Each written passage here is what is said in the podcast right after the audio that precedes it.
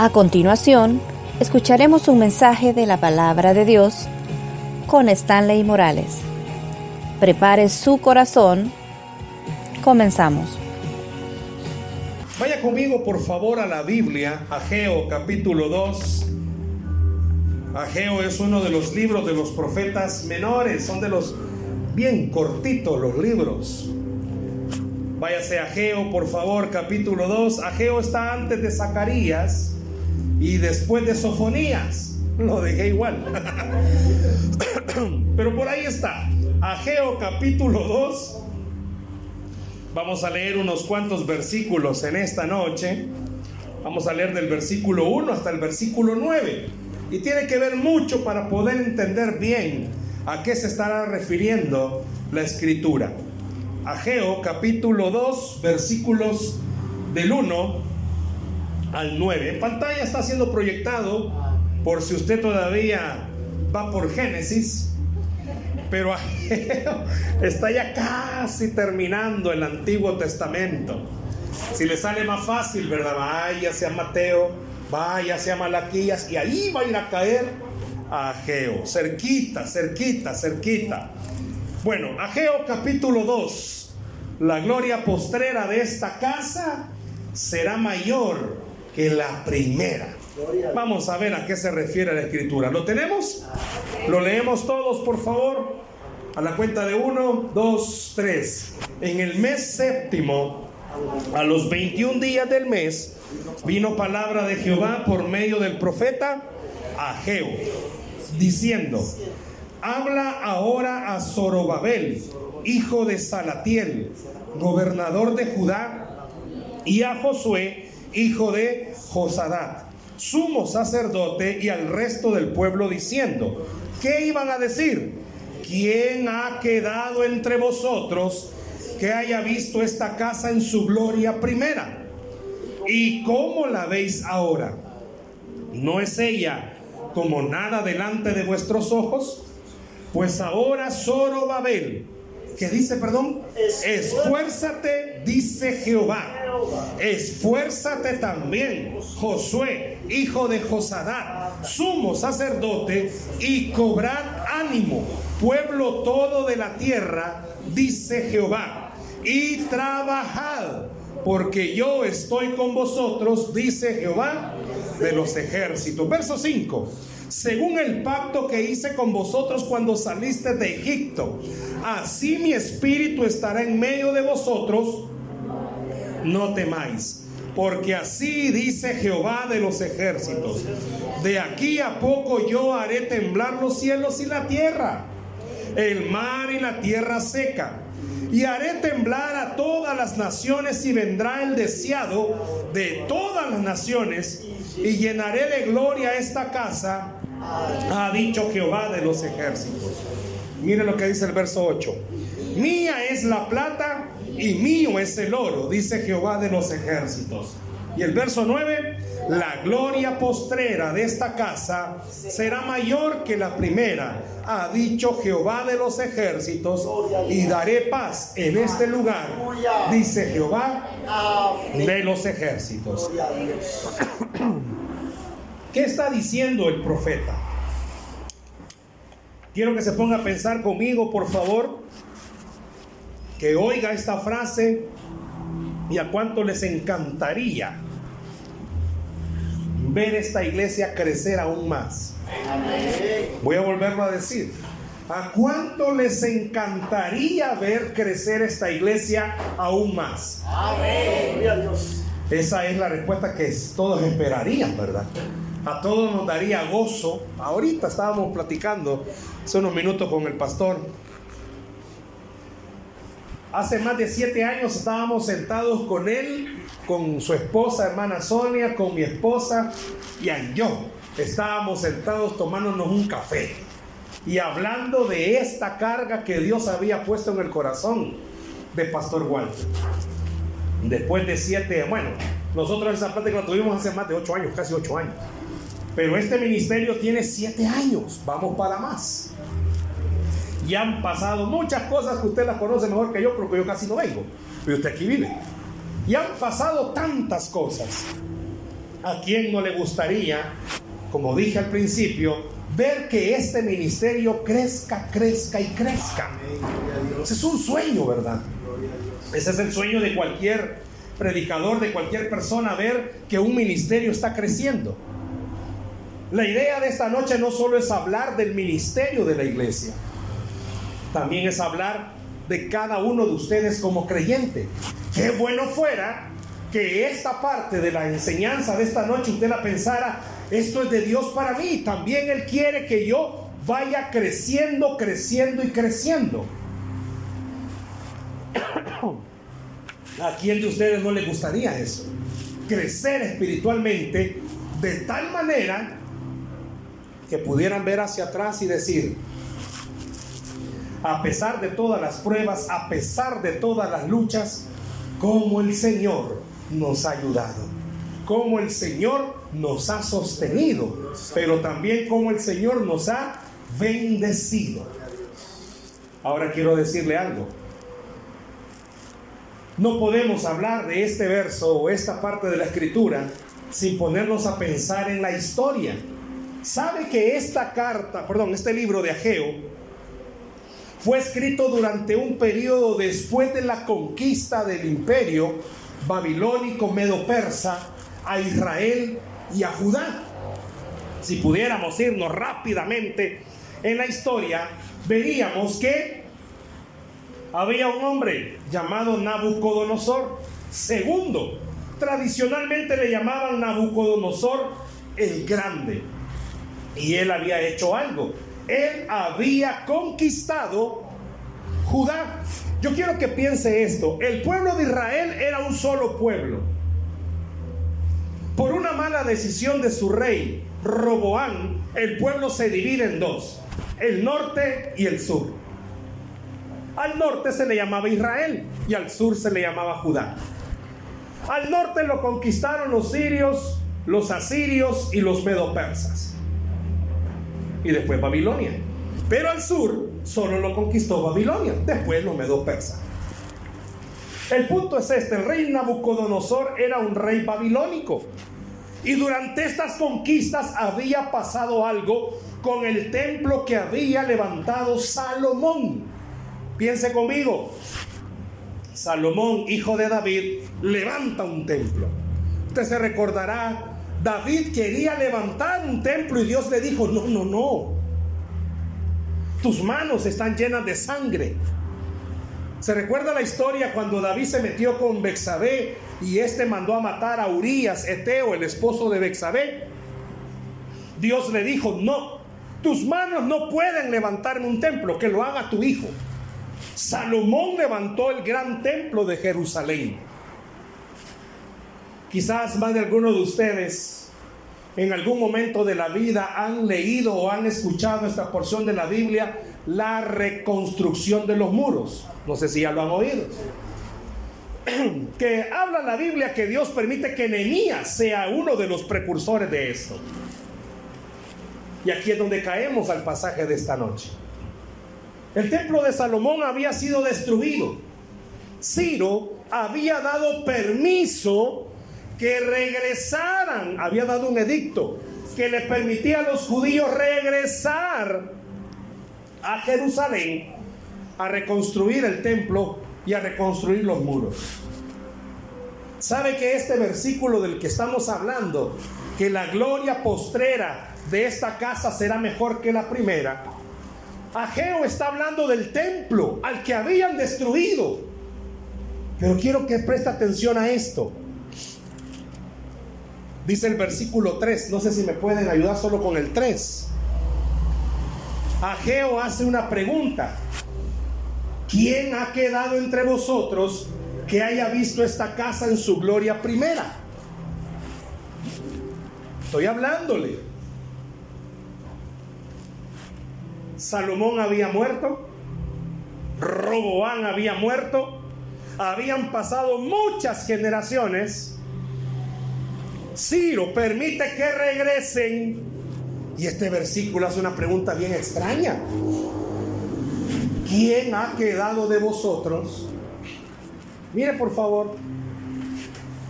que haya visto la gloria primera de esta casa. De acuerdo a la historia, era imposible que alguien estuviera vivo. De los que vieron el primer templo y vieron cómo se destruyó y vieron que ahora estaba reconstruyéndose, es una pregunta extraña que está en la Biblia. Pero ¿por qué la hace? Si hubiese habido alguien vivo, difícilmente, pero si hubiese, si hubiese habido quedado alguien vivo, la pregunta es, ¿cómo la veis ahora? ¿Sabía usted que el primer templo, el que levantó Salomón, bellísimo por dentro y por fuera? Si pudiéramos irnos y ver la forma en la que lo construyeron, era una forma arquitectónica con piedras, con oro, era hermoso. Y lo que estaban construyendo ahora, quizás no se podía comparar con lo que estaba construido antes. Y entonces, ¿por qué dice que la gloria postrera será mejor que la primera? Y aquí viene una parte importante. Cuando Ageo es usado por Dios, no está hablando físicamente del templo. ¿Qué fue lo que hizo? Escuche por favor. ¿Qué fue lo que hizo que destruyeran el primer templo? La desobediencia del pueblo de Dios. ¿Qué fue lo que hizo que destruyeran el primer templo? Los errores del pueblo de Dios. ¿Qué fue lo que hizo que votaran el primer templo? La desobediencia del pueblo de Dios. ¿Qué es lo que muchas veces ha derribado el templo que usted es? ¿Por qué a veces usted no anda tan motivado? ¿Por qué a veces usted ha perdido el gozo, ha perdido la fe, ha perdido la paz? ¿Por qué usted no es como era al principio? Hay muchos creyentes que recién convertidos con un gran gozo, con un gran ánimo, venían a la iglesia.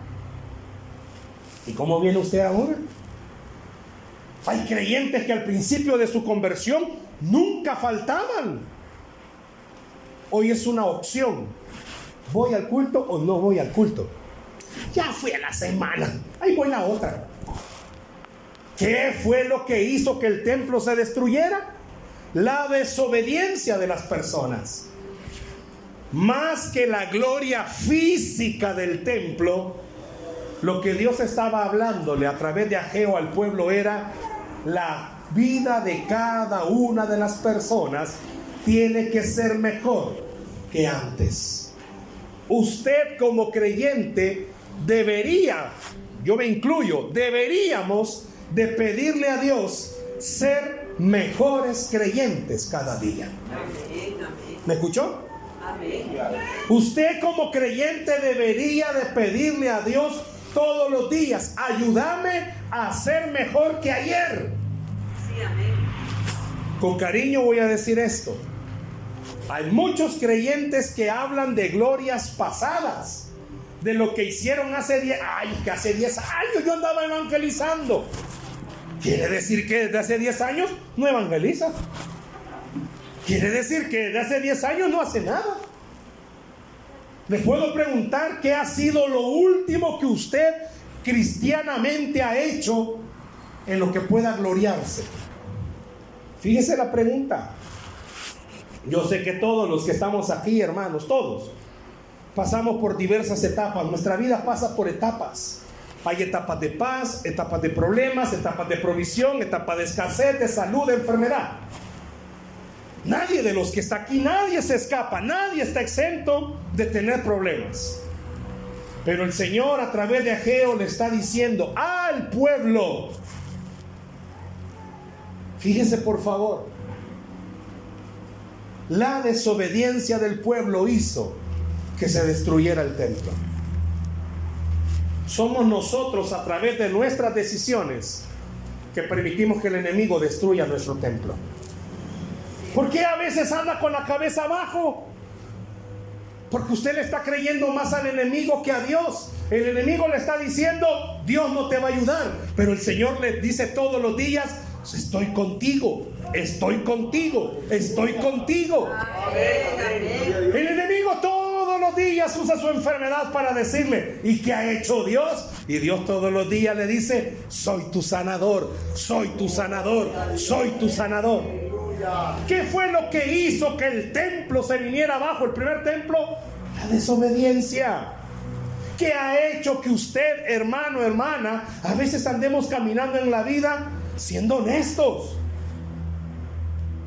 Andamos caminando sin esperanza. Nos hemos vuelto creyentes sin esperanza. Yo no estoy diciendo que se alegre cuando hayan problemas. ¡Ay, qué bendición! Aunque les soy honesto, la Biblia dice, gozaos cuando hayáis en diversas pruebas. Pero esa palabra habría que estudiarla, ¿verdad? Porque no está diciendo ríete. Esa palabra en realidad está diciendo permite que Dios te haga recordar quién es tu sostén. Yo en esta noche le quiero decir, bueno, ¿a quién no le gustaría? Hablemos en una forma terrenal. ¿A quién no le gustaría tener un templo más grande? Solo a los pastores les gustaría. ¿A quién le gustaría tener un templo más grande? ¿A quién le gustaría tener otro tipo de sillas? ¿Se imagina sillas acolchonadas? Sillas así tipo cine, usted se puede ir reclinar. Aunque no sería buena opción, porque ya con esta se pegan una buena dormida, imaginan a otra. Y guarden la otra, mejor ni vigilia, hagan siervo. Porque hasta en pijama van a estar. Pero ¿a quién no le gustaría, hermanos? ¿A quién no le gustaría tener un mejor templo? Amén, amén, gloria a Dios. Pero ¿qué fue lo que hizo que el primer templo se destruyera? Se lo voy a resumir así. El pecado de las personas. ¿Y qué es lo que hace que nuestro cuerpo se destruya? Nuestro pecado. ¿Puede decir conmigo fuerte esto? No se trata del templo.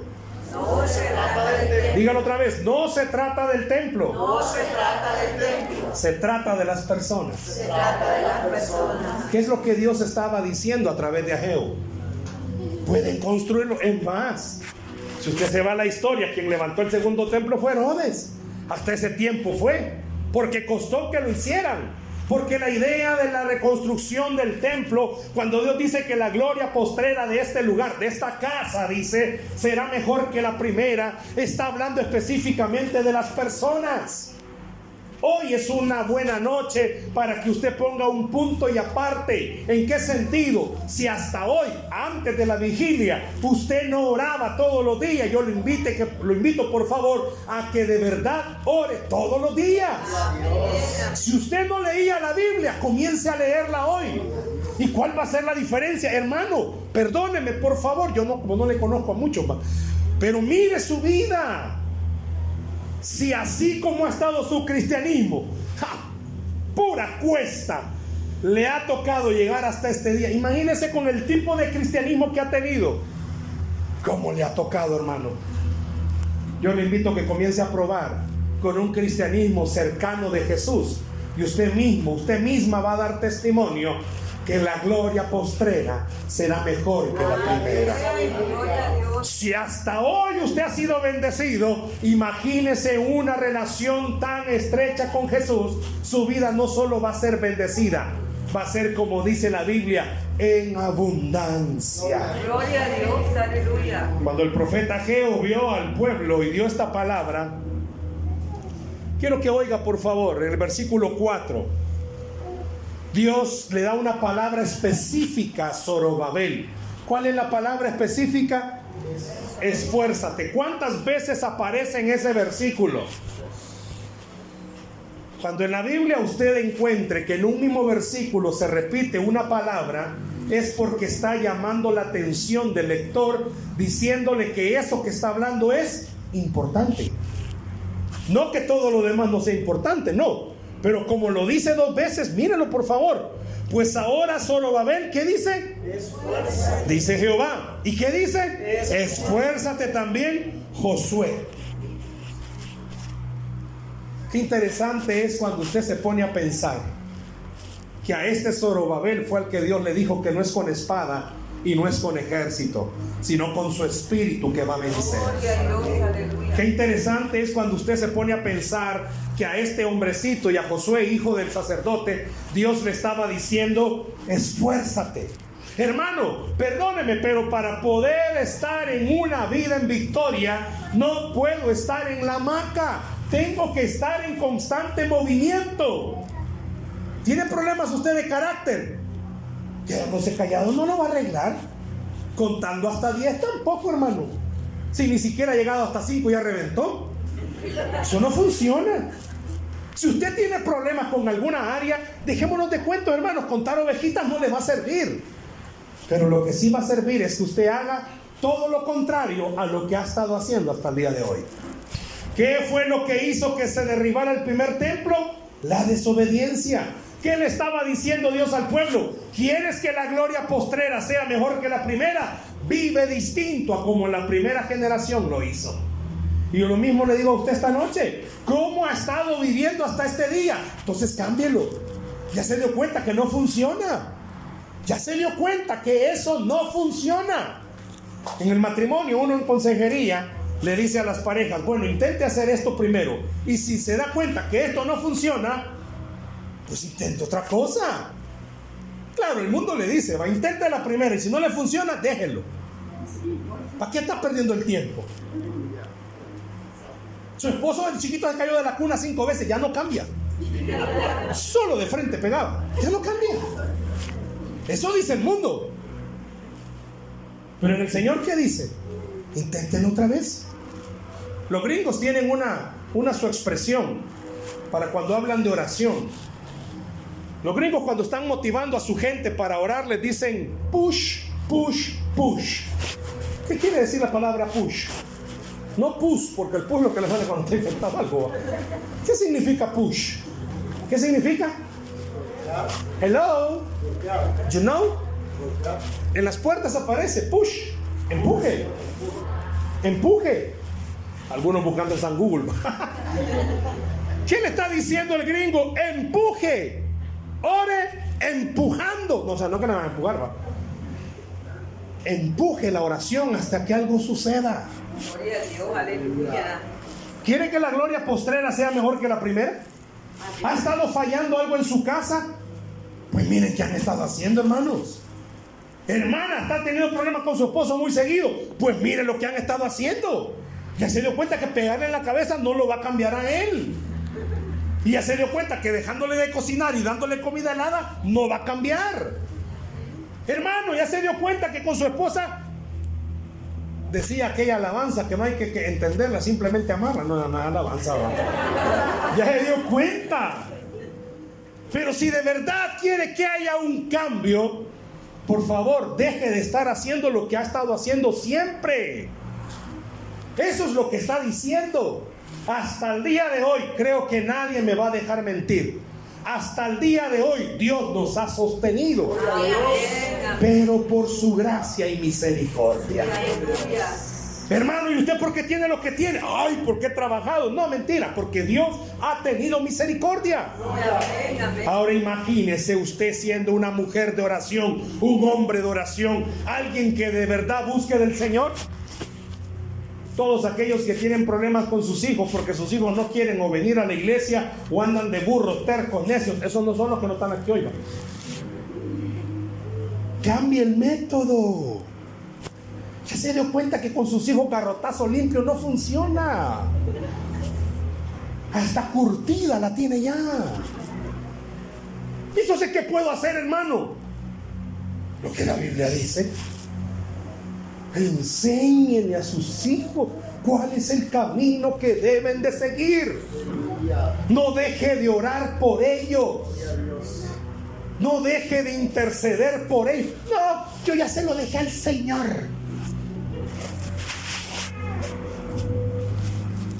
¿Cómo se sentiría usted, cada uno de ustedes, oír al, al Señor hablar con Jesús y que Dios Padre le dijera a Jesús y que mencionara el nombre de ustedes. Bueno, no me los conozco a todos, ni modo, pastor. ¿Cómo se sentiría usted, Walter, que usted oyera a Jesús decirle a Dios, ya no puedo, él ahí te lo dejo y ve qué hacemos? Qué feo. Así como cuando quizás Sonia hablaba y le decía, ¿qué hacemos con Andrea? Ay, ve que pierda. Ya la niña no quiere. Ay, aquí está. Ay, que vea que quiere. Ay, que vea. No, yo creo que ninguno de los dos habrá dicho eso. Pero a veces como padres decimos eso cuando creemos que ya no podemos con nuestros hijos. Cambie el método. Está diciendo que la gloria postrera será mejor que la primera. ¿Por qué? Porque está esperando que el pueblo entienda. El primer pueblo permitió que el templo se destruyera por su desobediencia. No lo haga usted. Se lo voy a traducir.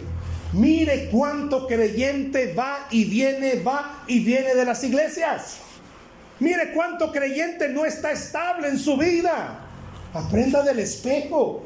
Mi abuelita siempre me decía eso cuando estaba yo entrando como a los 11, 12 años y miraba a alguien en problemas. Me decía, mire, ese es su espejo, hijo.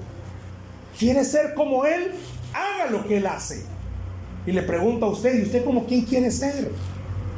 Por eso cuando habla que la gloria postrera será mejor que la primera, está diciendo, hagamos las cosas diferentes, no como se hacían. Y aquí hay una palabra, esfuércese. Hermanos, esto no es fácil. No es fácil la vida cristiana. Hay problemas en el trabajo, problemas en la casa, problemas de salud, problemas financieros. Hay problemas, mire, aunque ha cambiado un poco la situación de la nación, pero siguen habiendo problemas. Siguen habiendo dificultades. Pero Dios nos está pidiendo a nosotros como iglesia que hagamos algo. ¿Qué? Esfuérzate. Mamás que están aquí, esfuércese. Papás, esfuércese. ¿En qué? En poder modelarle a nuestra familia un testimonio diferente. En el mundo, ¿qué se modela? Que cuando hay problemas o se separan o buscan otra cosa. Pero en el Señor, Dios nos ha enseñado que cuando hay problemas, lo buscamos solamente a Él. Esfuércese. Aquí no lo está diciendo, pues, y dos veces, esfuérzate. Amén, amén. Y perdón, como Dios sabe que somos humanos, mire esta palabrita, se la voy a, a mostrar, como dice aquí, y cobrar ánimo. Es que Dios sabe que no es fácil.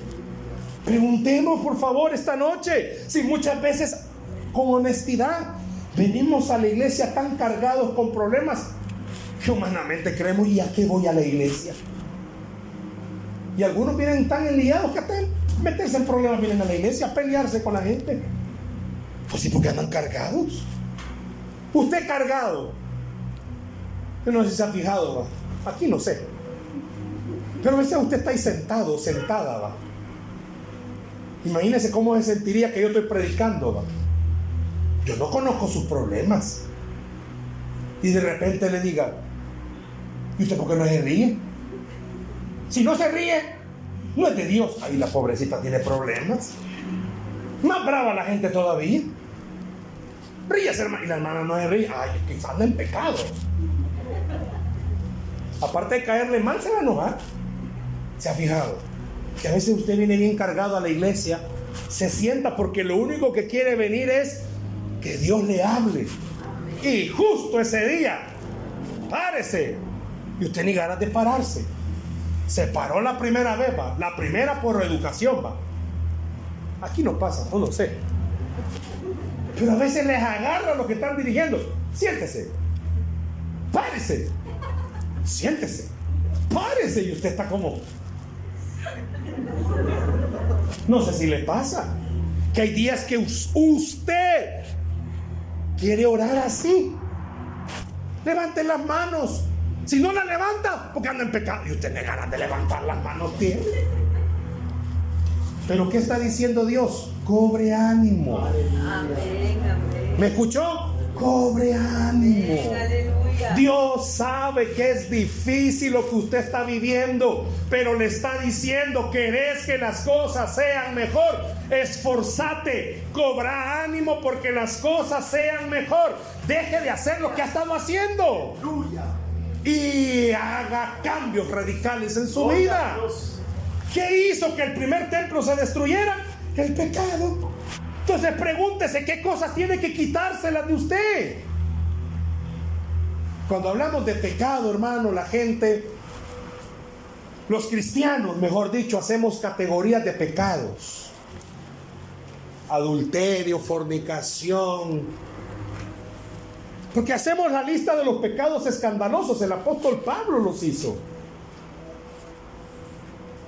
Pero no quiero sonar trillado con esto que voy a decir. Lo pensé y lo pensé. Tengo por así decirlo, mi biblioteca de sermones. Y me puse a buscar cuántas veces he, dicho esto en ciudad de adoración. Para no repetirlo otra vez, ¿va? Porque no, ya no me van a volver a invitar, ¿va? Pero el Señor me puso en mi corazón, tenés que volverlo a decir. Si la gloria postrera va a ser mejor que la primera, en la primera había gente resentida. ¿Sabía usted que en la iglesia van creyentes resentidos? Ellos no vienen aquí, ellos van más allá, o allá, o por allá. ¿Sabía que a la gente, eh, a la iglesia llega gente con miedos? Ah, miedo a las cucas y a los ratones es normal. No, me refiero a miedos. Gente que vive con un miedo que las cosas no vayan a salir como usted está esperando. ¿Sabía usted que a la iglesia llega gente con problemas de carácter serios? Iracundos le llaman. Iracundos también. ¿Sabía usted que a la iglesia llegan personas que no pueden controlar su lengua? Les encantan dos ministerios, chambrología y metedencia. No es nada, código 21. ¿Sabía que a la iglesia llegan personas amargadas? ¿Enojadas con la vida? ¿Frustradas? ¿Sabía usted que hay creyentes que sirven pero son frustrados? No pueden ver que otro creyente triunfe más que él porque se frustra más y se resiente más. Quiere que la gloria postrera sea mejor que la primera. Entonces cambie como ha estado viviendo, hermano. Simplemente, si usted tiene problemas de verdad, pero problemas de verdad, que usted reconozca, yo no he estado bien con Dios, perdóneme hermano, perdóneme hermana, pero usted está destinado o destinada a ser igual que el primer templo. Se está destruyendo en vida. Por eso hay tanto creyente que no tiene gozo y no tiene paz. No sé cuántos de los que están aquí les pasa. Pero si en la bolsa no tienen pistos, no tienen paz. No me malinterprete, el dinero es necesario. Si hoy cuando yo vine, hermanos, estaban pegando una fulia de pupucas. Me encantó. ¿Para qué ir a, los planes? Si aquí está. ¿Para qué ir a los cuitas? Aquí están mejores, son las de aquí. Nadie dice amén. Qué mala gente. Sí, de verdad. La pupusera cuando yo vine. Toda, toda, ya ni podía, no, hermano. Pero sabía que si usted no tiene dinero, no está feliz.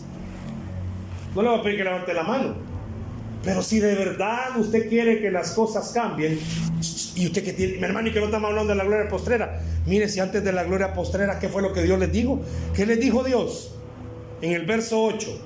Lo miro aquí porque ya no miro. ¿Qué dijo en el verso 8? Espérenme pues, para verlo. Mía es la plata y mío es el oro. ¿Sabía usted? Ya no van a traer la pizza. ¿Sabía usted que el tema financiero, Dios sabe que es un dolor de cabeza para las personas? Mira hasta dónde lo viene a meter. Están hablando de la reconstrucción del templo. ¿Y qué tiene que ver eso? Porque no está hablando de lo físico, está hablando de las personas, hermano. Yo quiero decirle algo. Ahí está el hermano Chayán. Yo quiero decirle algo. Si usted no cambia su vida, si usted no cambia el estilo de vida que ha tenido, usted va a seguir fracaso, fracaso, tristeza, tristeza, decepción, decepción. La mamá ya probó de una forma con el hijo, pruebe de otra, hermano. Ya se dio cuenta que pescosada limpia no sirve, pruebe de otra. La esposa le ha dicho miles de veces al esposo, no te quites la ropa y no la dejes tirada. Peor, la deja, ya se dio cuenta que no funciona. La esposa le dice, por favor, cuando vayas al baño, baja la tapa. Y si vas a hacer, subí la tapa ya se dio cuenta que no funciona. En su casa eso no funciona. ¿Qué tiene que hacer? Cambiar la forma. Dios le está diciendo al pueblo, el primer templo fue destruido por desobediencia. Cambie la forma, hermano. Ya no sea lo mismo. Ya no viva el mismo estilo de vida. Dios le está diciendo en esta noche, si se va despacito, esfuérzate dos veces. Cobra ánimo. Y a mí me fascina antes de llegar al verso 9 cuando dice que de Él es el oro y la plata. ¿Qué significa? Que Dios tiene todos los recursos que nosotros necesitamos. Y caigo nuevamente al versículo 9. La gloria postrera de esta casa será mayor que la primera, ha dicho el Señor de los ejércitos. Y oiga por favor cómo termina y daré paz. ¿Cuántos no quisieran tener una vida de paz? Poquito, los demás les canta estar en guerra. ¿A cuántos no les gustaría tener una vida de paz? Imagínense llegar a su casa en paz, comer en paz, acostarse en paz, ir al trabajo en paz estar en el trabajo en paz. Mire, yo sé que los trabajos seculares o los trabajos donde estamos, no todos son cristianos. A veces usted tiene por jefe a Satanás o tiene por compañeros a demonios. Pues sí, usted no puede evitar eso. Mire, ¿en qué trabajo no hay envidia? Pues, ¿en qué trabajo no hablan de usted? ¿En qué trabajo no le quieren hacer la camita? Pues, ¿en qué lugar? Dígame.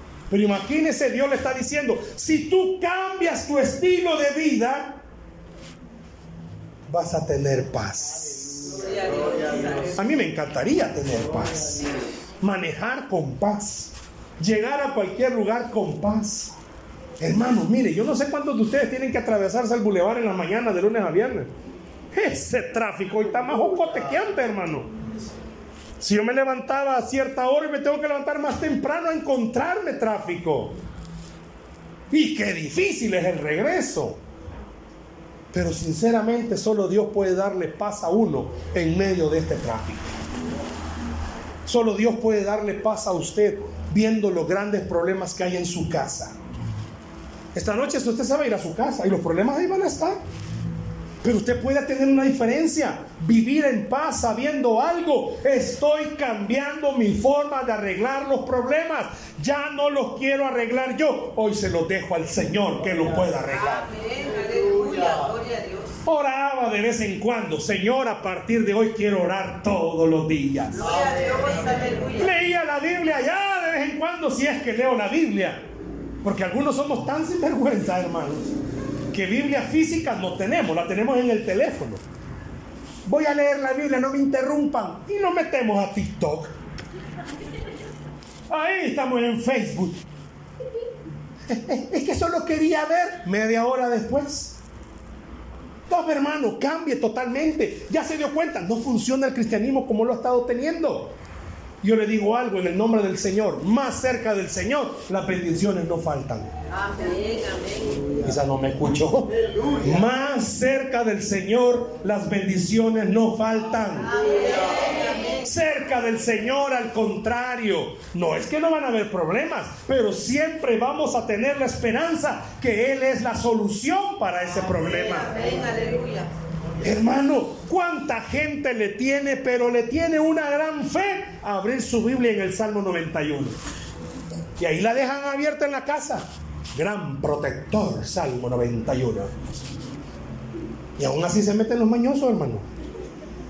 Pero qué diferente es cuando usted sepa que todos los días antes de acostarse, usted pueda buscar el rostro del Señor. ¿Tiene problemas? Busque el rostro del Señor. ¿Está enfermo? Busque el rostro del Señor. ¿Tiene problemas económicos? Busque el rostro del Señor. ¿Tiene problemas de relación? Busque el rostro del Señor. Eso es lo único. Para que la gloria postrera sea mejor que la primera, Qué interesante. No se necesita o no se trata de que tan hermoso pueda estar físicamente. Quiero decirle esto. Un lugar puede estar sumamente hermoso. Pero las personas que están dentro de ese lugar puede ser que estén mal. Pero qué distinto es que el lugar no esté tan hermoso, pero las personas que están ahí estén llenas del Señor. Gloria a Dios, aleluya. Es bien diferente, hermanos. Usted puede vivir en una casa tan grande, así lo dice la Biblia. ¿Y de qué le sirve a uno vivir en casa grande empleitado? Mejor casa chiquita y en paz. Amén. No estoy diciendo que tiene casa grande la venda, no, mejor regálenla. Pero a lo que voy es esto. ¿De qué le sirve al ser humano ¿De qué le sirve a usted y a mí si hasta el día de hoy nos hemos dado cuenta vivir como hemos vivido no ha funcionado, hermanos? Tenemos que cambiar. La gloria postrera tiene que ser mayor que la primera. ¿Y cómo? Porque las personas están cambiando su estilo de vida. Gloria a Dios. ¿Van a tener culto mañana? Amén. ¿A la misma hora? A las. ¿A qué horas? ¿Cómo tiene que venir mañana? Mejor que hoy, hermano. Gloria a Dios. Amén. Puede ser. Aquí no va a pasar, pero puede ser. Ya fuimos a la vigilia. Me quedaré en el reposo del Señor. Puede ser. Con cariño voy a decirle esto. No vaya a ser otro evento, no vaya a ser una película, no vaya a ser un partido, no vaya a ser otra cosa. No se les vaya a inventar hacer algo ahí en el España. Ahí se llamaba. Porque son las una de la mañana y usted está como que este colote, como que fueran las 3 de la tarde. Pero no vaya a hacer algo en la iglesia que sea de noche, porque usted está con el espíritu del bien.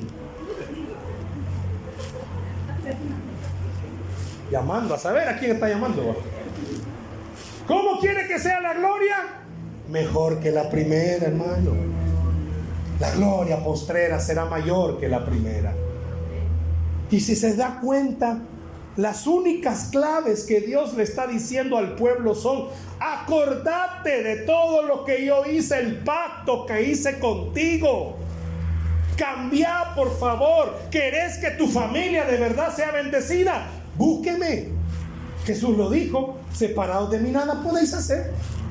Y yo le digo en esta noche, yo no sé cuáles sean sus dificultades, yo no sé cuáles sean sus problemas, pero si hasta el día de hoy la forma en la que los ha arreglado no ha funcionado, cámbielas entonces. Y la mejor manera de cambiarlo es no deje de buscar al Señor. Amén, amén. Cambiemos el método, hermanos. Muchos de nosotros buscamos al Señor solo en aflicción, como que bombero. ¿Cuándo va usted al hospital, hermano? ¿Cuánto enfermo?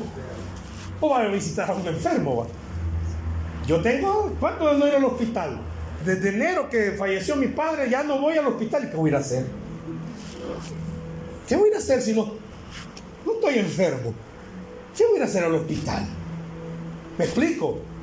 ¿Cuántos de los que están aquí, hermanos? Todos los días, pero de verdad todos los días, no me vayan a levantar la mano. Procura buscar el rostro de Dios. La gloria postrera será mayor que la primera. Hágalo y se va a dar cuenta que Dios de verdad cumple sus promesas. Yo quisiera que pensara en esta noche entonces en qué tengo que esforzarme, dónde tengo que cobrar ánimo y sobre todas las cosas, dónde necesito paz, Dios dice en su palabra que si la gloria primera, la del templo, era hermoso, quiere decir que la segunda va a ser mejor todavía. Pero tienen que haber cambios en nuestra vida. ¿Qué tengo que hacer? Se lo puedo enumerar. Número uno, esforzarse. Número dos, cobrar ánimo. No es fácil. Y número tres, no separarse del Señor. No separarse del Señor. Yo le invito. A mí me encantaría. Y yo creo que usted que es de casa mejor. Ver la iglesia más grande. Es más, hoy veo mucha más gente. Y es vigilia, hermanos. Y me imagino que faltó gente. Qué precioso ser. Imagínense que en algún momento ya ni necesidad de botar paredes porque se tienen que ir para otro lugar porque ya no caben. Pero que la gente que se va a ese otro lugar, también la gloria de ellos sea mayor que la primera. Vidas de oración, vidas consagradas, vidas de servicio, pero sobre todo personas que anhelen más y más del Señor. El único que puede ayudarnos se llama Cristo Jesús. Antes de que la gloria postrera apareciera, el pueblo de Israel pasó por invasiones. Lo sacaron. Imaginen, lo sacaron de su casa. Los babilónicos sacaron y se llevaron a Babilonia a algunas personas. Algunos de los que estamos acá, quizás esta noche hemos tenido que pasar por cosas. Y Dios nos está diciendo, para que la gloria postrera sea mejor que la primera, has tenido que pagar un precio. Pero ese precio creo que hasta el día de hoy puede llegar. Si cambiamos nuestro estilo de vida. Deje que Dios le ayude. Deje que Dios le enseñe. Pero sobre todo esfuércese, cobre ánimo y permanezca cerca del Señor. Dice la Biblia que al que cree, todo le es posible. Denle un aplauso al Señor, por favor, esta noche. Este versículo 4 es clave. Muchos vemos solo el verso 9 de la gloria postrera. Pero para que esa gloria postrera se dé, el versículo 4 es clave. Hay que esforzarse y hay que cobrar ánimo. ¿Qué le parece si oramos esta noche, por favor? Cierre sus ojos ahí donde está, por favor.